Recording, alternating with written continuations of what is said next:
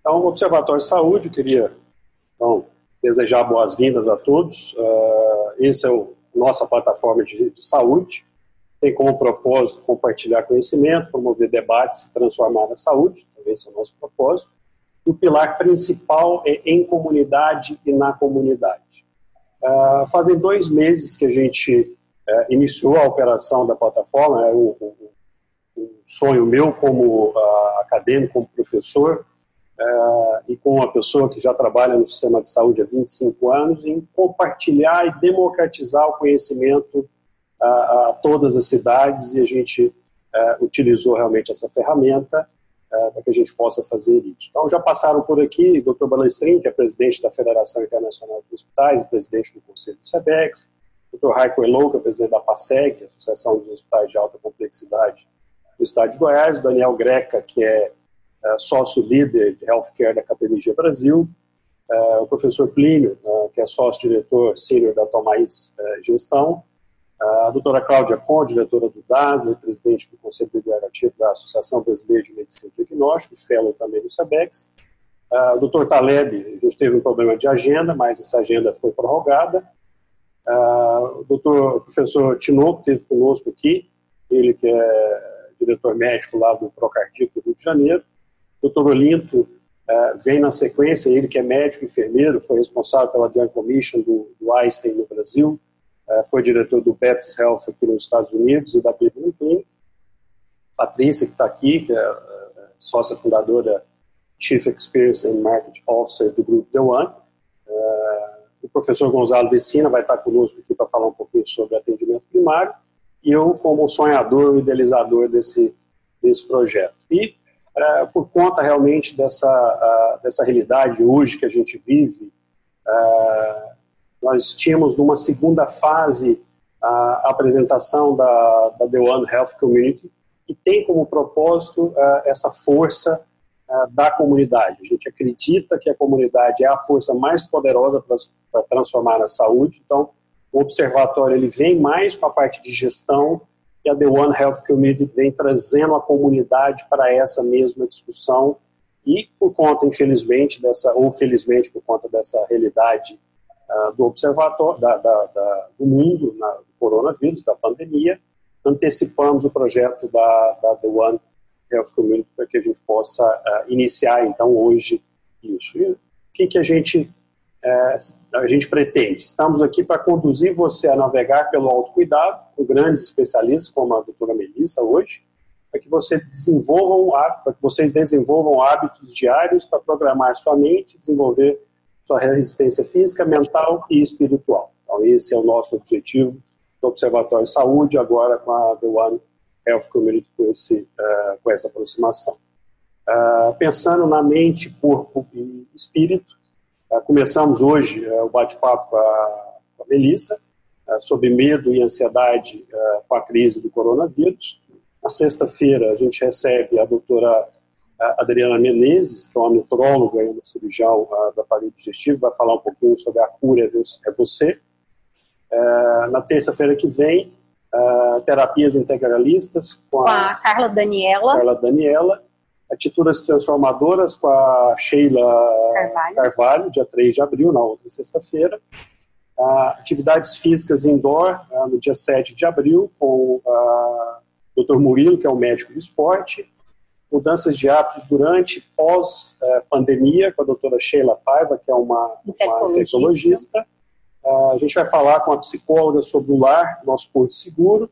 Vou falar com a Raquel sobre meditação e, e nossa saúde uh, terapias energéticas com a Biba Pacheco, Biba Pacheco aromaterapia e poder dos óleos essenciais, uh, medicamentos em tempo de quarentena, alimentos com a nutricionista. Estamos aguardando a confirmação uh, da Carla Furtado uh, para falar um pouquinho de felicidade interna bruta, que é o FIP. Bom, convido vocês para se juntarem a nós, o Observatório de Saúde, para quem não está, para quem não conhece, na The One, que é a nossa empresa, The One Health, e agora a The One Health Community, que a gente vai compartilhar é, nesse momento de distanciamento social. É, sem mais delongas, eu queria convidar a doutora Melissa Duarte para esse bate-papo hoje aqui no Observatório sobre a preservação de nosso bem-estar emocional, esse momento de pânico generalizado, cercado de medo e ansiedade sobre a pandemia do coronavírus. Então, eu queria é, convidar a, a Melissa mais uma vez a, agradecer a, essa disposição, estar lá no consultório em vez de estar em casa, em casa com a família, mas ela atendeu o nosso, nosso pedido é, em estar conosco aqui, compartilhando um pouquinho é, desse tema é, que nos incomoda. É uma honra começar essa série com ela. Patrícia me acompanha e vai me acompanhar agora em toda a série da The One Health Community, para que a gente possa contribuir e estar com vocês nesse momento de distanciamento social. Então, conte com a gente o nosso propósito do Grupo The One sempre foi de cuidar de pessoas e não seria diferente nesse momento agora tão complicado difícil uh, a gente manter realmente esse propósito de cuidar de pessoas. Então, contem conosco. Uh, Melissa, obrigado mais uma vez por estar conosco e eu queria iniciar aqui esse bate-papo. Fique à vontade para fazer a introdução. Obrigada, Cristiano. Obrigada, Patrícia, pelo convite.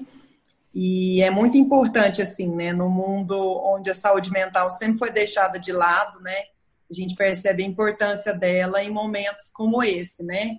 A maior parte das pessoas estão preocupadas exatamente em manter essa saúde mental.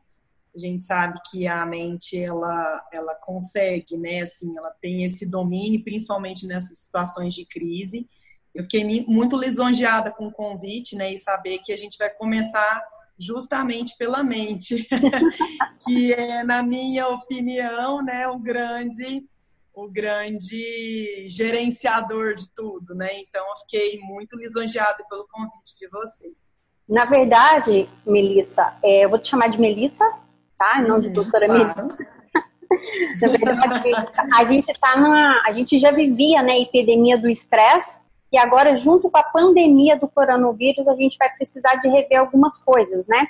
Então, eu vou fazer uma pequena introdução aqui, falando a respeito das mudanças que houveram na medicina atual. Então, com a aproximação da medicina ocidental e a medicina oriental, a gente ganhou, ao meu ver, e eu acho que no seu também, porque eu já te conheço como profissional e sei o quanto você é aberta para as coisas novas, né, para essa nova medicina que pode ajudar seus pacientes, a gente conseguiu integrar é, como cura as terapias integralistas também, né? Então hoje a gente consegue ter ferramentas é, para controlar o nosso estresse emocional, né? Porque a gente sabe que como estressores a gente tem estresse físico, tem estresse químico e tem estresse emocional. Aqui a gente hoje nessa live a gente quer falar muito sobre o estresse emocional, como a gente pode gerenciar isso da melhor forma possível criando uma imunidade emocional. Então, nisso vem as terapias integralistas. Eu queria ver o seu ponto de vista, o ponto de vista da psiquiatria em relação a essas, essas terapias, como a meditação, a, aos exercícios respiratórios e todas as terapias energéticas que podem também ser feitas de distância. Você tem alguma experiência, Melissa, de algum paciente seu que é tratado também dessa forma? Você vê alguma diferença nesse approach dos seus pacientes? se tem resultados benéficos? Eu sempre, eu sempre busquei, é, além de, é, de tratar os meus pacientes com medicação, estão me escutando? Estamos. Além de eu buscar o tratamento medicamentoso né, para os meus pacientes, eu sempre busquei o que há de complementar, né? O que, que a gente pode fazer para fazer essa pessoa voltar a, a vida antes da doença, né? E acaba que em 2011 eu vi um artigo muito grande falando sobre yoga. Eles pegaram é, um grupo grande, é um estudo é, americano, e compararam a yoga com pacientes que já tomavam medicação, estavam estáveis e fizeram essa comparação, antidepressivo e yoga, né, a meditação. E aí é, foi um estudo muito grande, eu não vou lembrar a fonte agora exatamente, foi um congresso que eu vi no Canadá. E eu falei, ué, tem alguma coisa aí que faz sentido para mim. E aí eu comecei a estudar também, né? Eu, eu, fiz alguns cursos de autoconhecimento, fiz formação. E realmente, assim, os estudos mais recentes, eles mostram exatamente isso, que a respiração, né, trabalhar essas outras práticas que trabalham a respiração, relaxamento, eles têm evidência científica sim, é, em relação a, a, uma melhor resposta, assim como a terapia, né, o, o tratamento psicoterápico. Então a gente percebe que, é, que não é só a medicação, na maior parte das vezes, que vai ajudar o paciente. Essas outras práticas também têm é, o seu lugar, né? E vejo que principalmente para evitar recaída, né? O paciente ele vai ter um novo olhar a partir daquela doença e, e ressignificar coisas na vida dele e fazer com que ele não adoeça novamente. Então, o equilíbrio ele faz sim diferença. Na verdade, é mais fácil a gente controlar a respiração do que controlar a mente. Então, tudo que eu ouço nesses estudos é que a gente primeiro, se eu falo, Pera, eu vou controlar minha respiração. Aí depois já vem automaticamente o controle da mente, né? Sim, porque na ansiedade, no estresse, a primeira coisa que acontece, você trava a respiração. Exatamente. Né? E o nosso organismo, ele é muito inteligente. Ele vai travar, vai entrar menos oxigênio, então ele vai ficar nesses órgãos nobres, né? No coração, ele vai evitar é, que o ar vai, por exemplo, para uma parte do cérebro que é o tálamo. Você vai tentar fazer esse feedback, né, esse equilíbrio para você não desmaiar, por exemplo. E aí, por causa disso, se eu fico muito no estresse, muito na ansiedade, eu vou tendendo a ter esse desequilíbrio. E aí, se a gente for explicar toda a cascata, né, na é. parte hormonal mesmo do cérebro. Então, eu acredito que faz sentido sim né? As atividades que trabalham o centro respiratório, é, é claro que uma pessoa doente não vai, não vai usar somente isso, você vai fazer o uso da medicação, né? Você vai tirar o paciente da crise. Mas eles colaboram positivamente para esse paciente não não adoecer no futuro, né? E, e você citou, falando agora sobre autoconhecimento. E é algo também que eu vejo nas pesquisas, né, quando a gente lê em saúde mental. É, como que a gente pode se ajudar, né, nesse controle da, da mente, se autoconhecendo, né, sabendo as coisas que são gatilho ou não pra gente, o que que me acalma, o que que me deixa ansioso.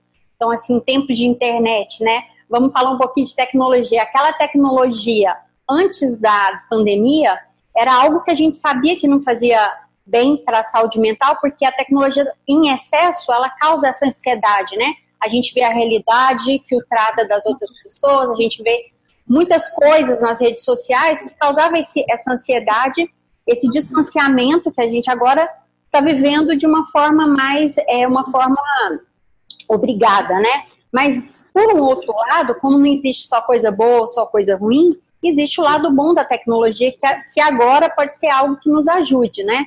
que é aproximar as pessoas e fazer essas conexões também, né?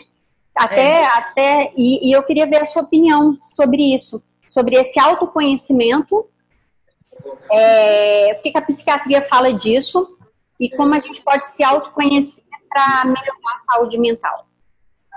É, acaba que a psiquiatria ela tem, ela anda ao lado com os grandes os grandes teóricos né, da psicologia, né, Freud, Jung e vários outros, várias outras correntes de psicoterapia. O autoconhecimento ele é muito antigo, né, e ele anda de encontro com isso, que é a tomada da consciência, né? Essa, esse tomar consciência das minhas emoções, as minhas emoções elas são genuínas, né? Então, é eu estar atento às minhas emoções, estar atento ao que me é, ao que me leva ao estresse, principalmente, além de estar atento, é você entender e aceitar, né? Eu acho que assim, as, assim, quando você conhece as suas emoções, você aceita o estado delas naquele momento. E aí você faz um exercício que na minha opinião ele é muito bom, que é a compaixão, que é você aceitar, né? Você como você é. Então a função do autoconhecimento é isso. Não existe um certo e um errado. existe você, né? E cada um é a riqueza de ser cada um. Uhum. Então, o autoconhecimento, ele, na minha opinião, ele vem para essa individualização da medicina. Porque eu sempre vi isso muito né, na psiquiatria. Se você pegar três pessoas adoecendo da mesma doença, o adoecer é diferente. E por que, que esse adoecer é diferente? Porque nós somos diferentes. Né? Cada um é um, né? com as suas experiências, com o que você viveu a vida inteira. Então, é importante uhum. né, você e se essa, conhecer. E essa aceitação que você está falando, né, de nós mesmos, também cabe para a pandemia, né? Eu acho que agora a gente vai ter que aceitar que a gente está num estado de reclusão, a gente está vivendo uma pandemia e a partir disso buscar ferramentas para de, de, de, de, de melhorar a situação dentro dessa condição que é imutável, que a gente não pode fazer nada, né? o que eu vejo é assim, é, cada pessoa ela entra no estresse de uma forma, né? Existem as fases do estresse. Então, no começo é difícil, a gente fica com medo, né? Depois você vai se adaptando a essa nova situação. Eu acho que com três, quatro dias você já tem um confortozinho, né? E você entender que isso vai ser passageiro e procurar passar por essa fase da melhor maneira possível.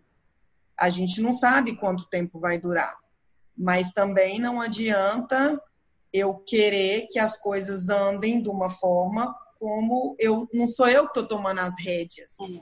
Né? Igual hoje, por exemplo, minha filha, ai, mãe, eu quero sair de casa. Eu falei, minha filha, nós vamos sair de casa. Mas até quinta-feira a gente não pode sair de casa. Aí ela começou a chorar. Falei, tudo bem, eu também estou sentindo tristeza.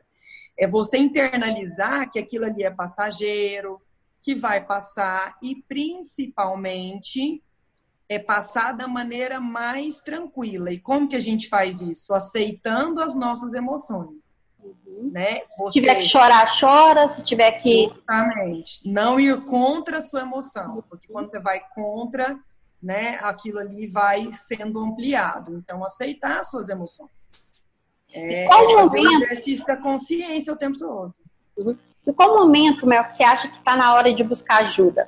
Quando é, quais são as red flags, ou seja, aquelas bandeiras vermelhas que falam, ó, oh, eu não estou bem, eu preciso buscar ajuda. O que, você pode? Fala ajuda, ajuda, ajuda profissional. Ajuda profissional. É, o autoconhecimento, a terapia, todo mundo devia fazer, né? Porque é. é algo que você vai entender como que você funciona e aceitar e principalmente é, é muito comum a gente, a gente segue o mesmo caminho do estresse. E a gente só vai conseguir mudar esse caminho do estresse quando a gente percebe o caminho que a gente segue. E aí tentar fazer o contrário. Então, autoconhecimento, toda pessoa que estiver incomodada, né, com assim, eu não consigo, é, parece que eu não sou feliz, ou parece que não tem nada funcionando tão bem, quando eu quero mudar mesmo a minha relação com os outros, comigo mesmo, com o mundo, a pessoa, o ideal é procurar um profissional, um terapeuta que vai ajudar ela nesse sentido.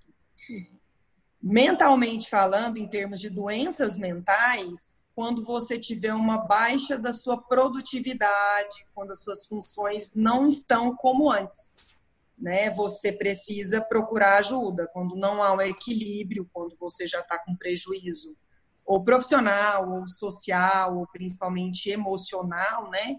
O ideal é você procurar uma ajuda especializada para nessa avaliação ver se há necessidade, né, de um tratamento medicamentoso. É. E é possível, na sua opinião, a psiquiatria, a psiquiatria ajudar pacientes à distância? O que, qual é a sua opinião sobre a telemedicina? Olha, eu tenho. Todo ano eu vou no Congresso Americano, né? É, eu procuro ir no APA. E a telepsiquiatria já é uma realidade há uns dois, três anos já. É, eu vejo que o que eu, o que eu analiso, né, é uma é uma das poucas especialidades que é mais fácil você fazer esse atendimento à distância, porque a gente não examina o paciente, né? Eu não preciso examinar ele, o o corpo dele, a gente faz um exame psíquico. Então, eu não vejo problema nenhum, né, ao meu ver.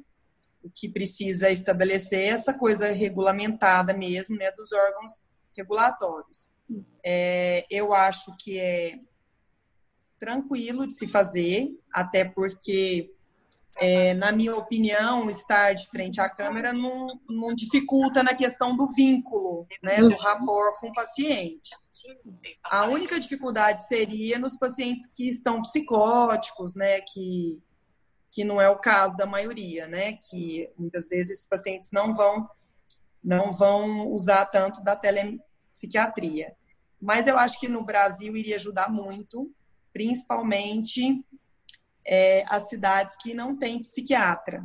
Uhum. Né? A gente iria ter uma melhora significativa da qualidade de assistência a esses pacientes. Ah, que bom. Não, que bom que o conselho, né, abriu essa oportunidade, eu acho que é aquela história da novidade. Às vezes, agora vendo como as coisas vão ser feitas, na pressão, pela necessidade, houve abertura da telemedicina, quem sabe depois eles entendam que isso não é um bicho de sete cabeças, que os outros países já usam a telemedicina com grandes benefícios para os pacientes e consigam é, fazer com que isso seja permanente, né? Não só uma decisão provisória é, Melissa, e sobre, a, e sobre a saúde do intestino? É algo aqui nos estudos de medicina funcional, é algo que eu acompanho muito, eu sou uma estudiosa da medicina funcional, eu sei que a doutora Adriana está com a gente na live e ela vai, tá, vai falar sobre isso, mas é só para eu fazer uma, uma pequena introdução aqui, para a gente falar da saúde do intestino, a correlação com a saúde mental. É, a gente sabe que hoje o intestino é visto como o segundo cérebro, né? Eu queria ver sua opinião sobre isso, como que isso interfere na nossa saúde mental. Na verdade, as vilosidades né, do intestino, ele é, é, existe uma secreção muito grande da serotonina, que é o hormônio né, regulador da ansiedade e dos outros neurotransmissores.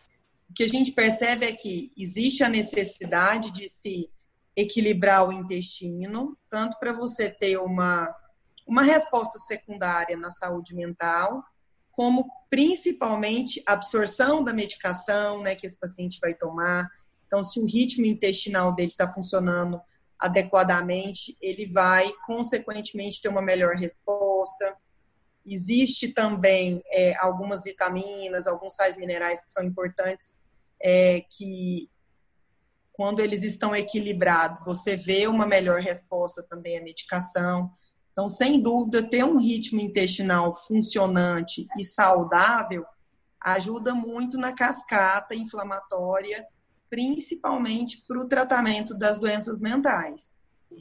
Aqui, é, as principais clínicas, né, como a Cleveland Clinic, que tem o Dr. Mark Reino como chefe, como chefe de uma, de uma especialidade, ele fala sempre é, como no tratamento, né, usando a medicina funcional, é, buscando a saúde desse intestino, a gente pode prevenir doenças como Parkinson, Alzheimer, demência, por diminuir essa toxicidade do intestino que não funciona quando não funciona no sangue, né? Então, eu, eu acho que, a, que, que é muito importante e a medicina vai, tá, já começou a olhar, né, mas vai olhar mais profundamente, é isso que a gente espera para poder solucionar também problemas mentais que não têm causa definida, né, e que pode ser ajudados com essa, com essa intervenção e essa saúde do intestino. É, outra coisa, Melissa, é sobre a solidão.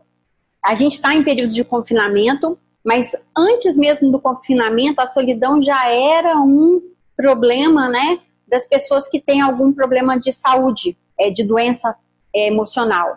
Eu queria eu ouvir de você o que, que, você acha sobre isso, que, quais são suas dicas para as pessoas não se sentirem sozinhas?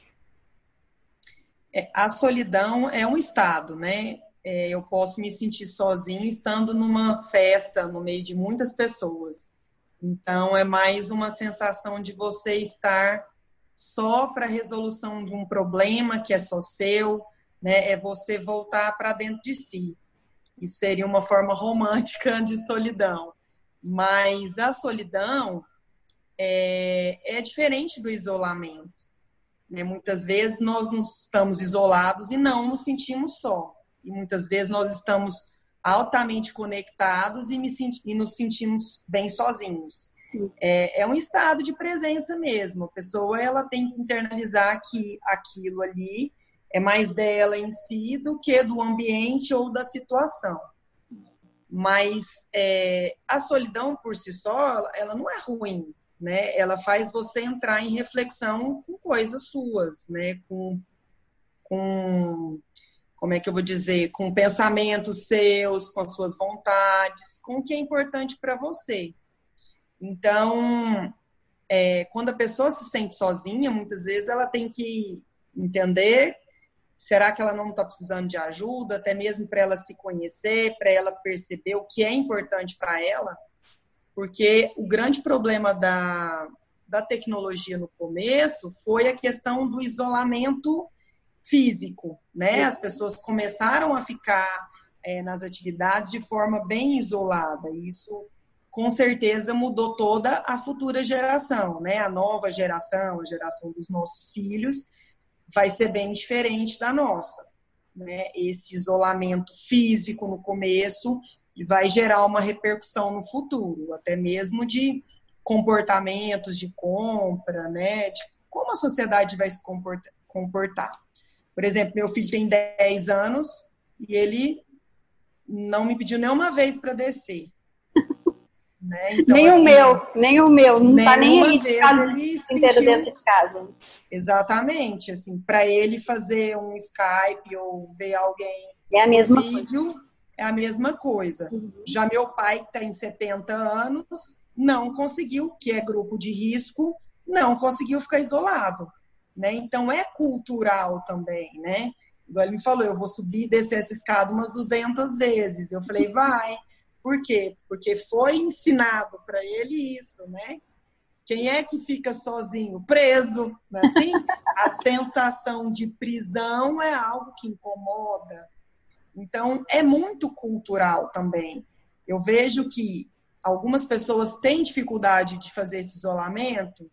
Sim, outras tranquilo.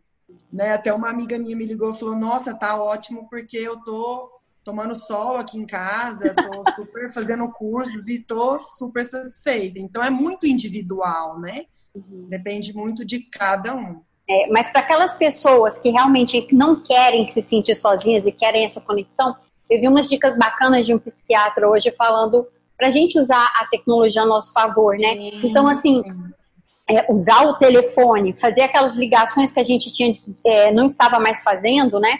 Para falar com as pessoas, porque a voz humana, né, ela cura.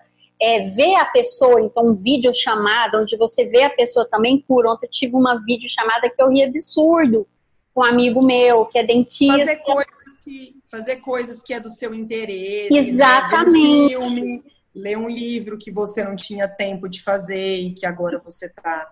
Exato. É, e também desenvolver, Mel, a vulnerabilidade e a coragem para se integrar em outras tribos. De repente eu Sim. posso tentar entrar num grupo do Face ou do WhatsApp de um assunto que me interessa, mas que eu não conheça tanta gente, que eu vou tentar me integrar e, conhecer pessoas, né?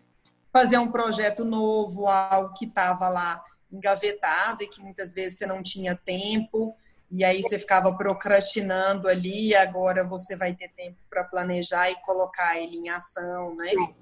Então, acho que é a hora da gente usar a nossa criatividade. Exatamente. E uma coisa que eu acho que não dá para a gente perder a oportunidade nessa época de confinamento é a chance de, de, de sair desse, dessa epidemia, dessa pandemia, diferente do que a gente entrou, sabe? Melhores seres humanos, se, se autoconhecendo mais, conhecendo os nossos familiares mais, fazendo coisas que a gente não tinha tempo para fazer na rotina, que agora sem essa rotina a gente possa se dedicar, né? Eu acho que se todo mundo fizer o seu melhor, quem sabe o mundo depois dessa quarentena vai ser melhor. Porque não é possível que a gente vai passar um susto desse, uma situação dessa e não ser transformado de alguma forma, né? Com certeza, a pessoa que ela tem essa visão, ela vai sair bem diferente, né? Uhum. Aproveitar, gente, o dia, arrumar a mesa do almoço, Exatamente. Calma, né? Exatamente. Fazer a comida que gosta, ou, sei lá, bater um papo com uma amiga, né? Eu, uhum. assim, como eu tô mais em casa, eu conversei com amigas que tinha muito tempo que às vezes não dava tempo de você fazer uma ligação. Né? Então, assim, aproveitar. Eu acho que focar que isso vai passar e pensar, isso não é fuga, né? Mas você usar esse tempo para fazer algo importante para você, vai tirar você do estresse para passar por esse momento que a gente não sabe quanto tempo que ainda vai durar. Exatamente. É, e, e uma coisa que eu queria ver com você, Mel, em relação aos conflitos de relacionamento, né? No confinamento, a gente fica muito próximo das pessoas, né? E principalmente marido, filho. Marido, é. marido esposa. É, e é 24 por 7, né? 24 horas por semana, 7 dias, é, 24 horas por dia, 7 dias da semana. Então é, é um relacionamento muito intenso. Então acho que a gente pode falar um pouquinho agora de como desse autocontrole, né, que a gente tem que ter e da nossa responsabilidade em fazer com que esse tempo também é, seja emocionalmente positivo, né? É, tem até uma piadinha aqui que diz que abaixou tudo quanto é tipo de criminalidade, né? Menos as menos, conjugais, menos as, A China já, a, na China, eu já vi o artigo falando que aumentou os casos de violência doméstica, infelizmente.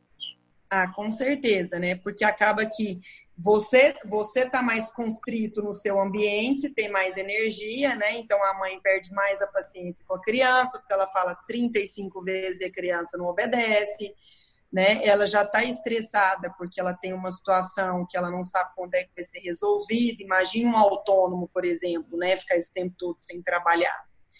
Mas assim, o que eu vejo é, é a primeira coisa que eu acho que a gente tem que ter em mente é, mesmo estando todos em casa, é impossível nós querermos fazer as mesmas atividades. E qual que é a maior dificuldade? Porque mesmo eu, casado, por exemplo, com meu marido, vai chegar um momento que ele vai querer assistir um filme que não é do meu interesse. Então, mesmo dentro de casa, cada pessoa tem que ter sua individualidade eu querer que nós quatro vamos assistir o mesmo filme é impossível, porque um dos quatro não vai querer ver o filme. Então, é, querer que todo mundo faça a mesma atividade na mesma hora, isso daí é muito fantástico e muito romântico. Né? Acaba que isso propicia o estresse é, limitar. Então, por exemplo, no almoço nós vamos almoçar no mesmo horário, aí na hora da refeição a gente desliga a televisão para a gente conversar, para a gente ter um relacionamento. E depois daquele momento, cada um vai fazer o que tem vontade. Mesclar, eu, eu tenho feito isso lá em casa. Por quê? Porque não dá, né? Cada um tem um interesse. Por exemplo, eu quero ler um livro e minha filha quer assistir o desenho lá que ela quer. Então, se eu for insistir, ficar vendo o desenho dela, eu vou me estressar, porque eu vou achar que eu estou perdendo tempo, né? Porque eu não vou estar tá fazendo o que é importante para mim. Então, eu acho que isso é o principal. Você falou né? agora em perder tempo, Mel. Desculpa só, porque isso é uma coisa que eu queria muito falar com você. É, as pessoas, a gente está tendo muita informação, muito conteúdo é, disponível. E tá surgindo, pelo menos para mim, uma pressão daquela história. Gente, tem tanta gente bacana falando que eu queria ouvir. Tantos conteúdos que antes eram pagos que agora estão abertos. Tanto museu que eu nunca fui na vida e que eu posso agora visitar virtualmente. Então, assim, eu acho que, que a gente está com muita opção e isso cria uma certa pressão. E eu vi um movimento que queria que você falasse a respeito da gente também não ter que na quarentena fazer tudo que a gente nunca fez na vida, né? Mais Exatamente. ou menos isso. Na verdade, é muito seletivo, né? Então, por exemplo, tem pessoas que vão para a Flórida e conhecem tal, tal museu, e tem gente que vai para a praia. É muito individual o seu gosto. Então, quando você sabe o que é importante para você, você consegue fazer essa seleção. E aí você não acha que você está perdendo tempo, porque você está fazendo o que é importante para você. Então, por mais que no mundo que tem hoje, a gente tem muita, é, muita opção. Então, quando eu tenho muita opção, eu fico perdido, isso é natural. uma dica que eu dou muito para os meus pacientes, que eles reclamam, ah, minha memória está ruim, é, é ser seletivo. Vamos atrás só do conteúdo que é importante para mim. Não dá para eu querer saber de tudo. Né? Então, eu fico sabendo daquela notícia, se for do meu interesse, eu vou lá e vou buscar mais informação. Porque é impossível hoje qualquer pessoa dominar todo o conteúdo. Né? E isso gera uma ansiedade. Nossa, mas eu não estou dando conta. E, e, realmente, cada vez mais vai ficar muito mais seletivo. E assim é no lazer. Né? Se eu quiser fazer de tudo, eu não vou fazer com qualidade. Eu vou ter aquela expectativa. Nossa, eu tenho que terminar para eu começar outra tarefa. E aí eu não aproveito nem essa tarefa que eu estou executando agora, nem a próxima. É como tudo na vida, desde o início a gente está falando aqui da live, é a tal da aceitação, né? Aceitar Exato. que a gente não pode ter acesso a tudo. E a, e a gente precisa ser curador, né? Fazer a curadoria, que nem a gente faz na vida, aqui dentro também. Curador... Curadoria das pessoas que a gente quer ter esse relacionamento próximo, Exatamente. dos conteúdos que a gente quer é, ver e aprender, porque senão fica muito desfocado, né? Isso gera um estresse, uma ansiedade, é. né? E outra coisa é, é, é fazer a rotina, né? Então, tira o horário para você entrar no WhatsApp, por exemplo. Né? Porque toda hora que você entra tem muita mensagem, então seleciona um horário só, naquele horário você vai procurar o que faz sentido para você. Né? Isso faz com que você aproveite mais o seu tempo, né? Você consiga até deliciar daquilo que você está fazendo e não fique muito no automático, né? Porque eu vejo exatamente isso. É, as pessoas estão com tédio. Mas tédio do quê? Ai, não tem nada para fazer. Eu sempre tenho muita coisa para fazer onde eu estiver. É, é impressionante, mas por quê? Porque aí eu vou fazer com mais calma, eu vou pensar melhor, né? Eu vou pensar elaborar, né? que eu fiz, elaborar, né? Tomar consciência. Uhum. É como se você ficar analisando a situação e aí você vê que, nossa, aí faz sentido um monte de coisa. Você não fica. É, a, a história da rotina, eu vi muitas pessoas, muitos médicos falando, né? Da importância da gente manter uma rotina, mesmo não tendo a rotina antiga, a gente criar uma rotina em casa para a gente poder fazer as coisas que devem ser feitas, não ficar perdido, como você diz, né? É, e, e, que isso vai causar uma ansiedade da falta de produtividade. Então, se eu tenho uma rotina, não. Eu vou acordar, eu vou ler, eu vou fazer minha rotina da manhã, eu vou meditar, eu vou falar com meu filho, eu vou fazer tarefa com meu filho, porque muitos estão é, em escola virtual, né? Agora, pelo menos nos Estados Unidos, todos vão para aqui também. Então, acaba que você vai criar uma rotina, mas estando dentro de casa. Eu acho que isso também é uma boa ferramenta para manter a sanidade mental, né? E é tão interessante que as pessoas falam assim: ah, eu queria tanto poder trabalhar em casa, fazer home office, e agora que está tendo oportunidade, estão reclamando, né? Gente de Deus, é verdade. É muito difícil fazer home office. A pessoa ela tem que ser muito organizada, ela tem que ser determinada. Porque se ela não se organiza, ela se perde com facilidade. É a mesma coisa de você separar em caixinhas, né? Aqui é o meu trabalho, aqui é a minha casa, aqui é a minha vida emocional. Então, se você não tem uma organização, você se perde facilmente. Você se enrola e não faz nada. Mel, é... já tô te chamando de Mel, né? Porque para mim você é Mel. Tem problemas. Melissa, e eu queria também falar com você, eu sei que você já foi duas vezes, tem a oportunidade de ser uma estudiosa nesse assunto, que é a ciência da felicidade e a positividade, né? Como isso ajuda, né, na nossa saúde mental. Então, a felicidade é um estado, né? As pessoas acham que felicidade é permanente e, na verdade, são momentos. É, a felicidade, a ciência da felicidade, né? Ela, por mais que isso começou em Harvard, esse movimento, é, isso daí é uma, é uma evolução, né? É o autoconhecimento que vai te dar isso, é você buscar nas coisas simples, no dia a dia, né? A gente percebe muito que é, quando você perde algum ente querido, por exemplo, quando você está enterrando seu pai ou a sua mãe, você não lembra das coisas que ele te deu ou do que dos bens materiais, do que foi adquirido, né? Você lembra dos momentos que você teve com ele, que fez sentido na sua vida. Então, a felicidade é você aproveitar esses pequenos momentos. Talvez a gente tenha muito mais felicidade nesse momento agora de isolamento do que numa viagem, por exemplo. Uhum. Né?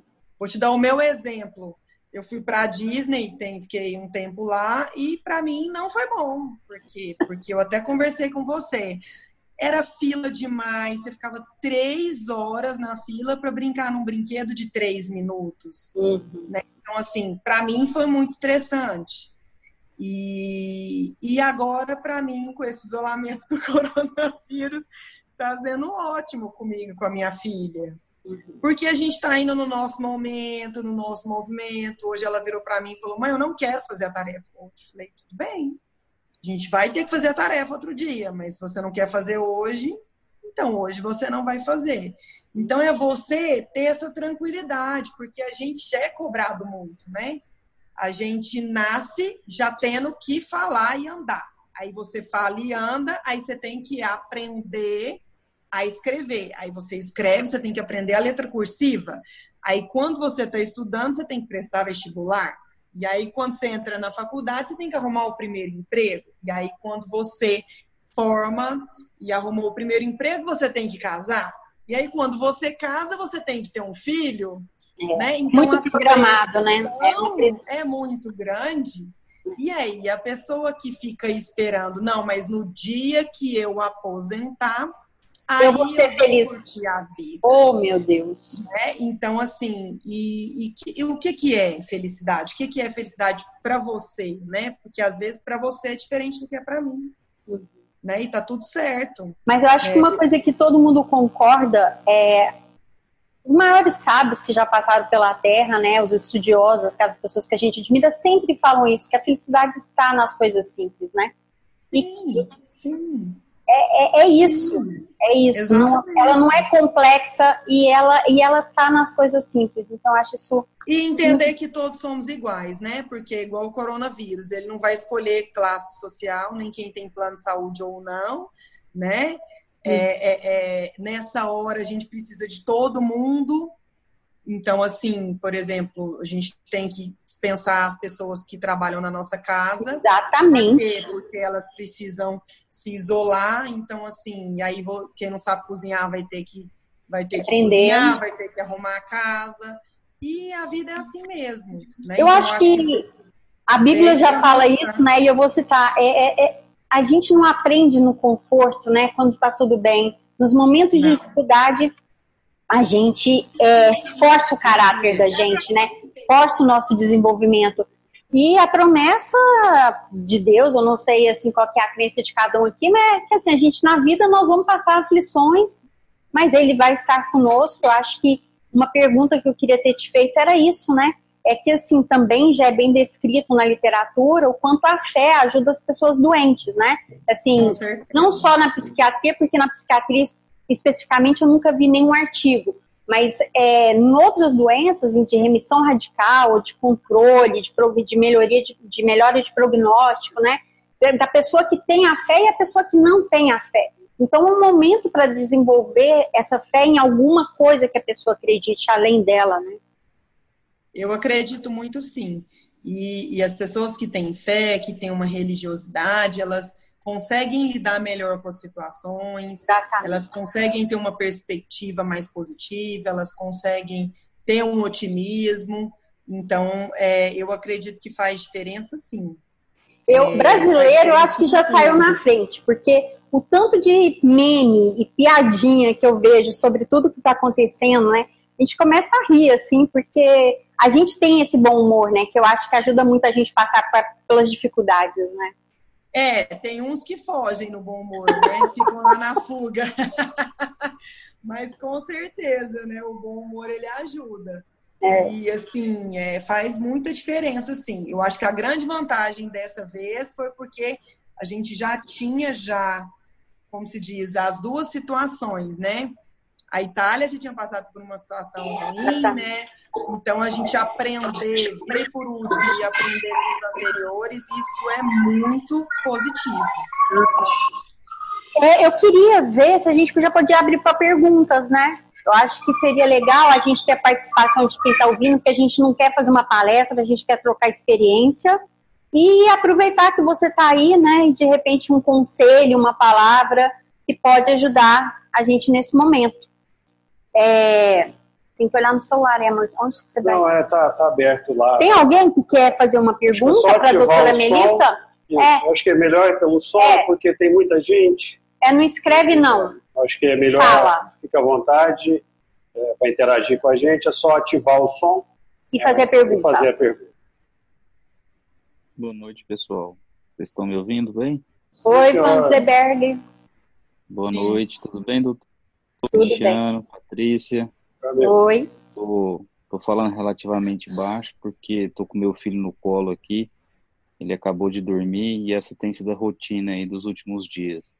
É. Eu acho que uma reflexão, doutora, é, nós sempre nos cobramos mais tempo com a família, uma harmonia é, melhor entre trabalho, família, alcançar os nossos objetivos. E agora a gente está se vendo diante de uma situação em que estamos 24 horas por dia com os nossos familiares, fazendo tarefas domésticas, tentando colocar as coisas empresariais em ordem e tudo isso ao mesmo tempo. Então, querendo ou não, gera uma, uma, uma certa angústia, até porque em alguns momentos a gente fica um pouco sem paciência com a, com a nossa companheira e vice-versa. Uhum. Mas tédio é a única coisa que não tem esses dias, porque eu também não. a gente está ocupado, né? Então, eu queria ouvir um pouco da senhora com relação à, à questão matrimonial, quais são suas considerações, enfim, é, como que a gente exercita é, os aspectos de paciência, de companheirismo. Aqui a gente tem dividido as tarefas, um dia um lava, outro dia é o outro, e tem funcionado bem, mas queria é, é, é, bem difícil mesmo, né? Eu acho que é a mesma dificuldade das pessoas que trabalham juntos, né? Tem vários pacientes que o marido e a mulher trabalham juntos e se você não souber diferenciar, assim, separar, você vive no estresse. Mas eu acho que a maior dificuldade, pelo menos que eu tô tendo também, é porque a gente conseguia fazer muita coisa, porque as crianças iam para a escola, né? Eu ia para um lugar mais calmo e agora está tudo misturado. Então, o fato, por exemplo, de você aglomerar, aglutinar esse tanto de tarefas, né? É para a gente perceber o tanto de coisa que a gente faz, né? É, a gente tá num, num, num meio de sobre de estar sobrecarregado já tem muito tempo. E quando a gente coloca tudo junto, que realmente a gente percebe isso, né? É a mesma coisa. Eu, eu vou no automático, faço muita coisa, e quando eu adoeço, tenho que ficar de repouso, eu falo, nossa, mas parece que eu não cansava antes, né? Porque vai, vem numa sobrecarga e aí você pifa, você cansa. Então, o ideal é isso mesmo, é separar as tarefas.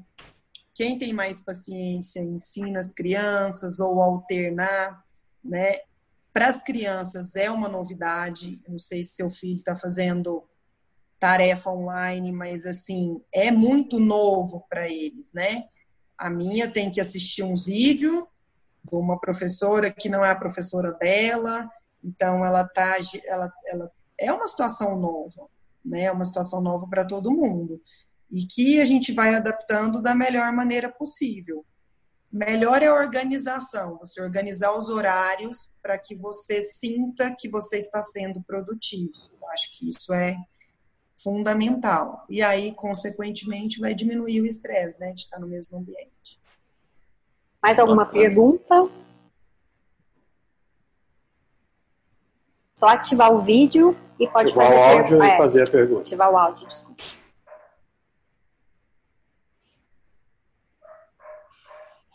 Ninguém?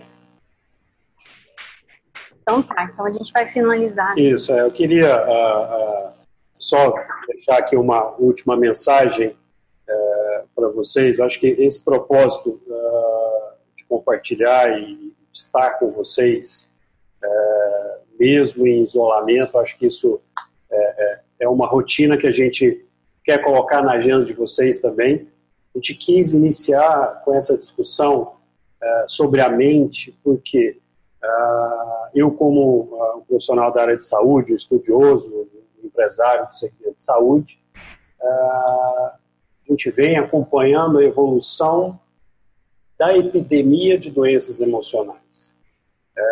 e quando surgiu realmente a, questão do isolamento, surgiu a, pandemia, medo, ansiedade, isso me gerou realmente uma preocupação dentro de casa. A gente vem uh, uma rotina uh, também diferente, mas adotamos uma rotina e não seria justo a gente ter tanta informação, ter tanto relacionamento e contato se não pudéssemos compartilhar com vocês. Então, é uma honra ter essa oportunidade com vocês, ter a oportunidade de convidar grandes especialistas, grandes amigos aqui. Uh, fico feliz de ter começado com, com a doutora Melissa. A gente tem um carinho especial por ela. Eu, pessoalmente, tenho uma admiração, um carinho especial por ela. É, posso Obrigada. afirmar, é minha psiquiatra, me acompanha. Psiquiatra do meu pai. Psiquiatra do, do, do sogro. E uh, a gente não precisa é, ter essa preocupação, ah, o mundo mudou, tá? então a gente tem que ter essa preocupação, uh, e essa preocupação surgiu, uh, e com certeza, essa minha opinião, não sei se a, se a, se a Melissa corrobora com a mesma opinião, mas eu acredito com esse movimento de isolamento social, a, a pandemia que vai nos obrigar a, a mudar a rotina, por quanto tempo a gente ainda não sabe, então, temos que nos preocupar realmente com a nossa, uh, com a nossa mente, uh, com o nosso corpo e com o nosso espírito. Então, estamos aqui uh, para contribuir com vocês e eh, não tenho palavras aqui para agradecer a Melissa, espero que ela esteja conosco nos próximos encontros, doutora Adriana Menezes, que é cirurgiã do aparelho digestivo e médica nutróloga da clínica Rio, também uma amiga muito especial. Estará conosco aqui na sexta-feira, no mesmo horário.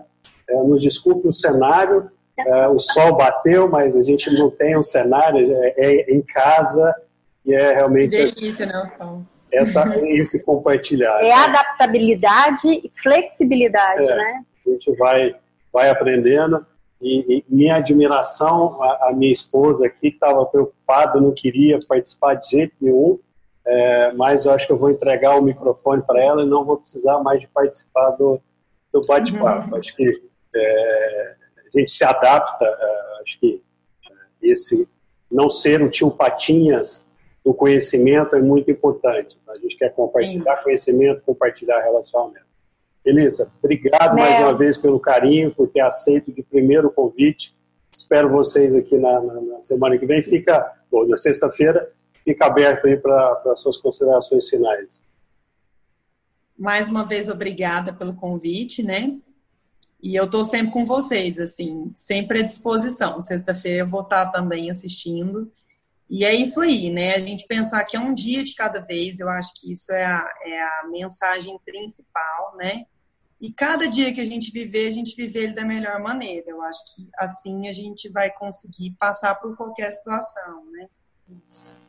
Obrigada, Melissa, por ter saído de casa, por ter deixado seus filhos, por, por estar aqui, por ser generosa em compartilhar seu conhecimento, a sua energia, né, o amor que você tem pela psiquiatria e gratidão sempre e muito, muito obrigada. Que Deus abençoe a todos que estão ouvindo a nossa, vendo a nossa live, que Deus possa estar com todos e nos proteger. Em nome de Jesus. É isso que eu desejo para todo mundo. E contem com a gente, estamos à disposição, nos sigam nas redes sociais, que a gente vai estar compartilhando sempre com vocês. Juntos a gente passar por, essa, uh, por esse tempo de reclusão, mas vai ser um tempo realmente precioso que a gente, lá na frente, a gente vai sair melhor, sair uh, com a grandeza. Com certeza, eu, eu, tenho fé que isso vai acontecer. Também. Obrigado mais uma vez, um forte Obrigada. abraço. Obrigado, Melissa. Um abraço. Tchau, tchau.